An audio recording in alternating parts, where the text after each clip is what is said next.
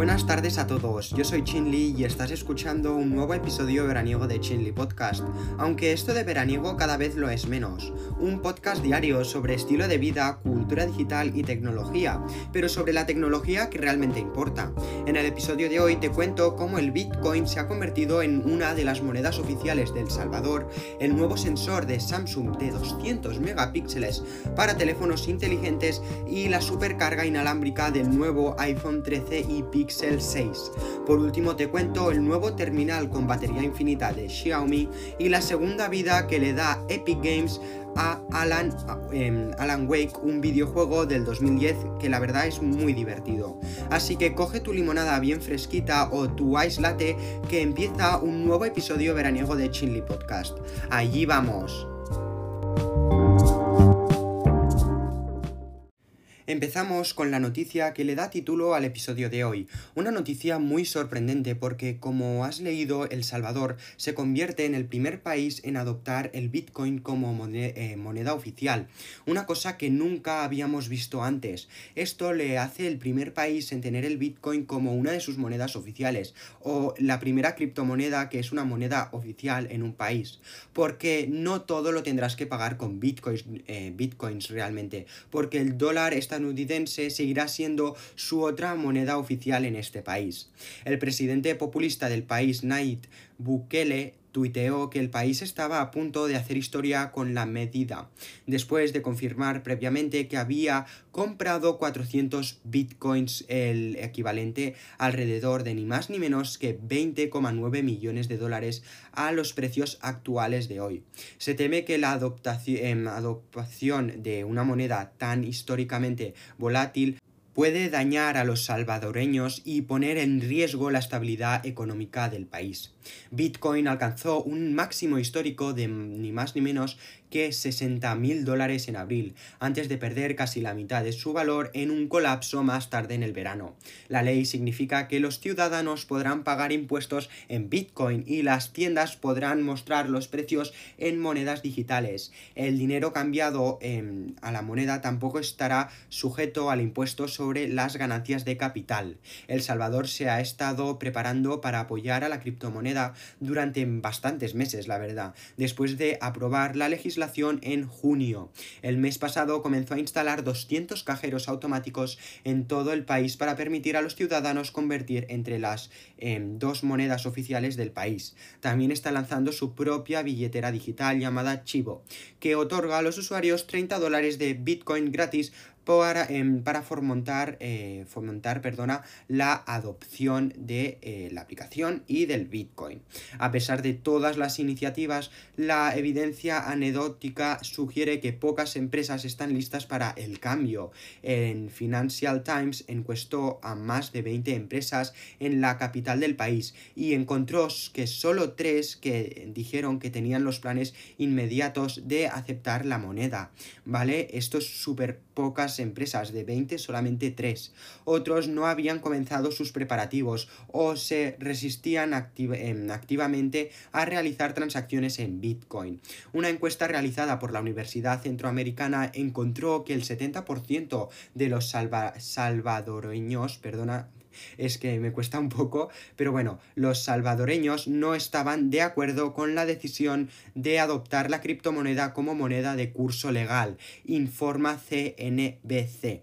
Así que esto podría pasar de ser historia a un desastre, ya que no veo eh, no lo veo yo realmente demasiado bien esto de que el Bitcoin sea eh, una criptomoneda y que sea una moneda oficial de El Salvador, que más de la mitad de la población además no está de acuerdo y el Estado Em, haya decidido seguir sin la opción de sus eh, bueno, no haya seguido, perdona, la opinión de sus ciudadanos, ¿vale? No haya cogido esta opción de escuchar a los ciudadanos, sino que ellos lo han, em, han ido por su cuenta. Yo creo que esto al principio puede parecer muy divertido de tener una moneda oficial que sea el Bitcoin, pero al final puede llevar al país yo creo que a la ruina, porque los valores suben y bajan, o ser un dolor de cabeza a la hora de pagar, hacer transacciones, compras o ventas.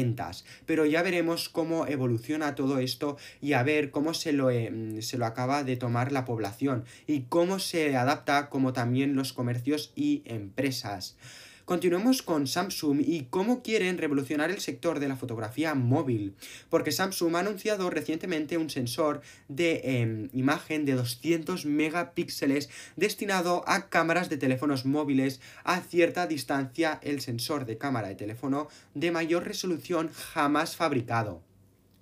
Este sensor de 200 megapíxeles ha sido nombrado ISOCELL HP1 y como podía em, suponer una fotografía de 200 megapíxeles ocupará mucho mucho espacio. Es por eso que Samsung nos da también la opción de poder ajustar los megapíxeles de cada fotografía de esta manera no ocupará tanto espacio. Pero si queremos sacar una fotografía y usar los, los, em, los 200 megapíxeles los tendremos ahí y los podremos usar y podremos hacer fotografías con esta increíble eh, resolución.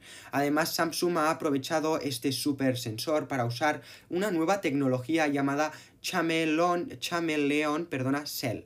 La configuración trata de 12,5 megapíxeles de 4x4 que está destinada al uso de em, con poca luz, pero también puede capturar fotos de resolución completa de 200 megapíxeles o utilizar una eh, técnica de rango de 2x2 para imágenes de, em, de 50 megapíxeles que lógicamente ocuparán mucho menos espacio y eh, será mucho mejor para la memoria de nuestro teléfono para que no se acabe en nada ¿vale? Em, además, eh, este sensor será mucho más grande y que lo que permitirá es que entre mucha más luz por el sensor y hacer muchos, eh, muchas mejores fotografías cuando sea de noche, porque como digo, el sensor cuando es más grande puede capturar más luz y mejores fotografías de noche que puede hacer el teléfono móvil. El modo de rango de 2x2 también permite que capture vídeo en 8K, ¿vale? Esto ya lo teníamos en teléfonos anteriores, pero aquí se vuelve a remarcar. Samsung dice que es capaz de, em, de disparar en 8K sin recortar, aunque el estándar 8K, que es 7680 x 4320, es inferior a esos 50 megapíxeles de 2x2 como decía antes. Samsung también está introduciendo un nuevo sensor llamado ISOCELL GN5. Este es un sensor muy parecido pero es de 50 megapíxeles y Samsung dice que es el primer sensor en integrar su tecnología Dual Pixel Pro. Eso básicamente hace que suene como eh, una versión más pequeña del GN2 que era el sensor de cámara de teléfono más grande disponible cuando hizo su debut en el Mi 11 Ultra de Xiaomi este año. Y como digo, este ISOCELL de GN5 será yo creo que el next level que nos encontraremos yo creo que en los próximos teléfonos de Samsung que serán los Galaxy que puede ser que nos los presenten a principios de 2022. Samsung ha, eh, no ha dicho eh, cuándo entrará en producción en masa ninguno de los nuevos sensores, pero actualmente hay una muestra disponibles para los fabricantes de teléfonos.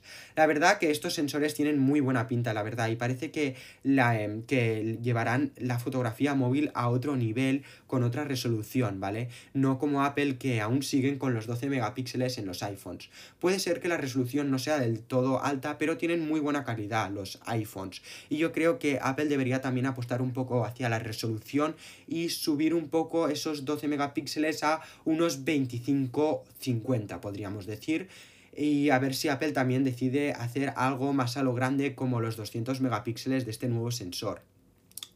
Dejamos los nuevos sensores de Samsung atrás y hablemos de teléfonos móviles, en este caso sobre dos rumoreados, eh, perdona, dos rumores y filtraciones del nuevo Galaxy, eh, perdona, Galaxy no, perdona, que me estoy liando. Google Pixel 6 y el iPhone 13. En este caso se han filtrado la potencia de su carga inalámbrica, que en ambos terminales aumenta eh, significativamente según estas filtraciones. Según una imagen filtrada de un backend de inventario minorista que menciona un nuevo em, Google Pixel 6 con una carga inalámbrica de 23 voltios. De esta manera pasaríamos de unos 10 voltios de la versión anterior del Google Pixel 5 a unos 23 voltios eh, más del doble. Me parece esto una maravilla que eh, le dará un puntazo a los Google Pixel 6 que saldrán este otoño.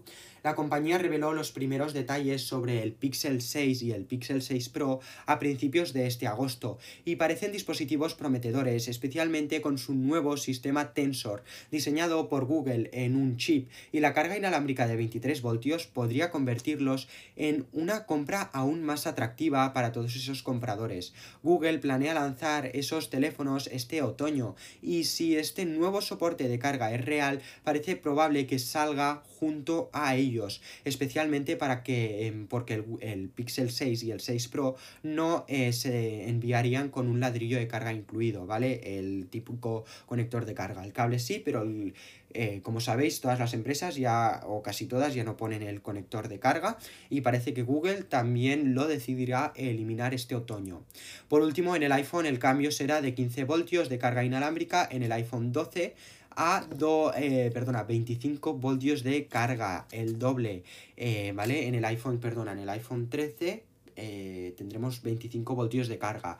Yo creo que es una mejora significativa y es una muy buena mejora para el iPhone, que como digo, aún hará más atractivo a este super dispositivo que como digo, ya tenemos fecha para el lanzamiento de estos nuevos iPhones. Bueno, no sabemos si lanzarán estos iPhones eh, en esa fecha, pero como siempre lo intuimos, este, en este caso será eh, de aquí una semana, justamente una semana, el 14 de septiembre, que cae en martes, ¿vale?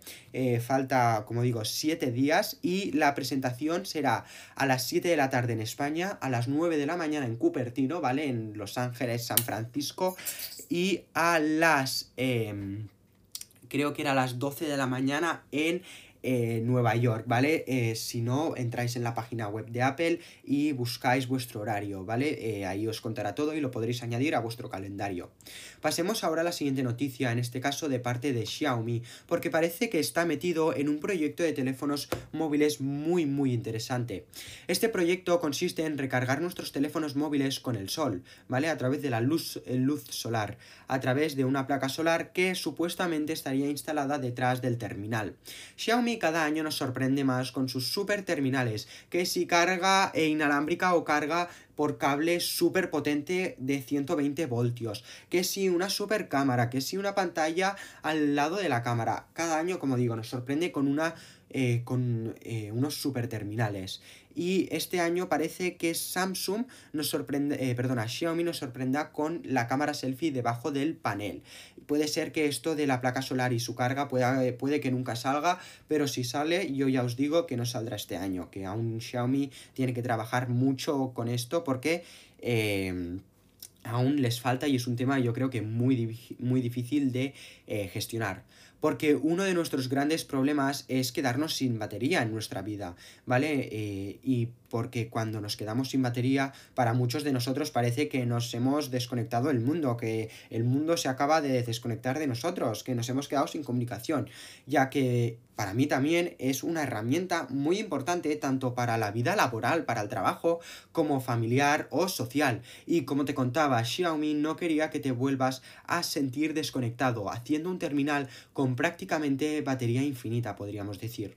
El proyecto eh, consiste en integrar una placa solar para recargar el terminal en la parte trasera del terminal, ¿vale? Una placa solar que no sea visible a la vista, ¿vale? Que esté súper incorporada con la parte trasera pero todo esto puede estar muy bien hasta que llegan los problemas, porque yo creo que no es nada fácil poder conseguir este nivel de teléfonos móviles. Principalmente porque si dejas el móvil en el sol mucho rato se puede sobrecalentar o sobrecargar, además de otros mil parámetros que se han de tener en cuenta. Además yo creo que no podrías tener carga inalámbrica en este terminal, ya que la parte estaría ocupada por la placa solar. Como proyecto inicial de Xiaomi me parece una súper gran idea, la verdad, pero creo que aún tienen mucho por delante para llegar a vender este tipo de terminal em, de forma masiva en todo el mundo. Aquí dejo eh, el proyecto de Xiaomi, ¿vale? Y continúo con la siguiente y última noticia del día de hoy, que es sobre un videojuego. Alan Wake, el clásico de culto de Remedy Entertainment de 2010, está obteniendo una versión remasterizada para múltiples plataformas. El brazo editorial de Epic Games lanzará Alan Wake en Remastered en PlayStation 4, 5, Xbox S y X y Epic Games Store en PC. ¿Vale? Un gran juego que parece que Epic Games le volverá a dar una segunda eh, vida mejorándolo y llevándolo al nivel eh, de los videojuegos de hoy en día. Originalmente un título exclusivo de Xbox 360, que pasó por un periodo eh, de desarrollo prolongado. Alan Wake es un thriller, eh, un thriller perdona, psicológico en el que interpretas a un escritor en busca de una esposa desaparecida en el oeste del Pacífico. El juego fue lanzado más tarde para PC en 2012, pero Alan Wake eh, Remastered marcará la primera vez que está disponible en plataforma de PlayStation, ¿vale? Este juego será la primera vez que está en PlayStation si acaba saliendo. Epic dice que la remasterización contará con nuevas imágenes renderizadas en 4K, ¿vale? Todo el juego estará mejorado, pero seguirás en, seguirá teniendo, perdona, su espíritu, ¿no? Eh, sus principios. Será igual eh, que la primera versión, pero como digo, mejorado con mejores gráficos, mejores imágenes. Eh, comentarios del escritor y director creativo Sam Lake y las expansiones de The Signal y The Writer, el spin-off influenciado por el terror de Pulp Alan Wakes American Nightmare no parece estar incluido, ¿vale? El año pasado Epic anunció un acuerdo de publicación con Remedy para dos títulos, uno de los cuales el estudio describió, como una producción multiplataforma de AAA, siendo el otro un proyecto más pequeño en el mismo universo. No está claro si Alan Wake Remastered es, un, es este último proyecto. Si es así, es, em, eso podría apuntar a un posible secuela de Alan Wake, el último juego de Remedy. El aclamado Control también em, contenía algunas referencias sutiles a Alan Wake. Todavía no hay una fecha de lanzamiento definitiva para Alan Wake Remastered, pero no debería estar demasiado lejos. Epic dice que estará disponible este mismo otoño y así espero, porque la verdad que tiene muy buena pinta este nuevo videojuego renovado, porque yo jugué en la versión anterior de Alan Wake y la verdad que me parece un super videojuego, aparte que me ha gustado mucho, mucho, mucho. Vale, hasta aquí ha llegado el episodio de hoy, martes 7 de septiembre. Si ha sido un poco, em, sé que ha sido, perdona, un poco más largo de lo normal, ¿vale? Hemos llegado a los 17 minutos, pero estos días estamos teniendo, la verdad que bastantes noticias tech muy interesantes e importantes y eso creo eh, y creo que he de hablar de todas ellas eh, para no dejarme ninguna. Nos vemos ahora sí que mañana con un nuevo y mejor episodio de Noticias Tech. Hasta mañana, chao, chao, chao.